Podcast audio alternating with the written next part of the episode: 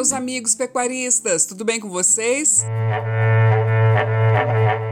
A Acrimate Informa chegando e nesse episódio a gente já começa falando sobre a geração de empregos no setor agropecuário. Olha só, esse foi o setor responsável pela abertura de nada menos do que 61.637 vagas de emprego no ano passado, de acordo com os dados do Cadastro Geral de Empregados e Desempregados, o CAGED, do governo federal. Esse é o melhor resultado desde 2011, quando a expansão no mercado de trabalho do setor foi aí de 81 mil vagas. Entre as atividades que mais criaram postos com carteira assinada em 2020, a soja, o café e a criação de bovinos foram as atividades que mais se destacaram. Para a Confederação da Agricultura e Pecuária do Brasil, a CNA, os bons resultados revelam o dinamismo do setor em 2020, que apesar das altas dos custos de produção, tem demonstrado resiliência frente à crise, avaliou aí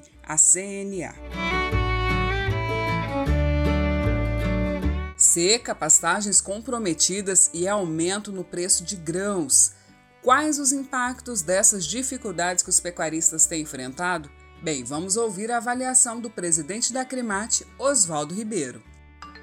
Olá, meus amigos. Muitos pecuaristas do estado estão passando ainda por dificuldades nas suas fazendas. A seca acentuada nesses últimos dois anos e ainda a falta de consistência nas chuvas provocou um atraso importante na recomposição dessas pastagens, obrigando muitos a suplementarem a alimentação de seus animais com rações à base de grãos que também apresentaram um aumento muito importante nos seus preços, muitas vezes inviabilizando seu uso. Com isso, a chegada de animais prontos para o abate e maior oferta deve ocorrer somente em final de março, começo de abril. A China ainda continua forte nas compras de carne bovina e grãos, ajudada pelo real desvalorizado em relação ao dólar. Apesar de todos os problemas, não falta carne nos mercados e açougues. O produtor continua a fazer o seu melhor.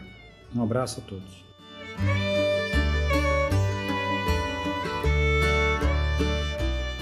Agora, fique por dentro. O Ministério da Agricultura, Pecuária e Abastecimento, o MAPA, criou um grupo de trabalho para a elaboração da Agenda Estratégica para a Agricultura Sustentável. Olha só, caberá a esse grupo de trabalho propor medidas e ações para o desenvolvimento da sustentabilidade da agropecuária, como os indicadores de avaliação e monitoramento, recomendações e cenários para o alcance de metas. Esse grupo será composto por representantes das secretarias que são vinculadas ao Ministério, a parte aí da academia, né, os pesquisadores e também aí outros órgãos públicos e privados que serão convidados para contribuir com essa iniciativa. Hora de dar tchau e eu quero te lembrar, aproveita o fim de semana, faz aquela visitinha nas nossas redes sociais, no Instagram, no Facebook, no nosso YouTube, para dar uma olhada em todo o conteúdo produzido pela Associação dos Criadores de Mato Grosso para você, pecuarista. Eu fico por aqui desejando um ótimo fim de semana a todos. Acrimate 50 anos, o braço forte da pecuária mato-grossense. Um abraço e até logo!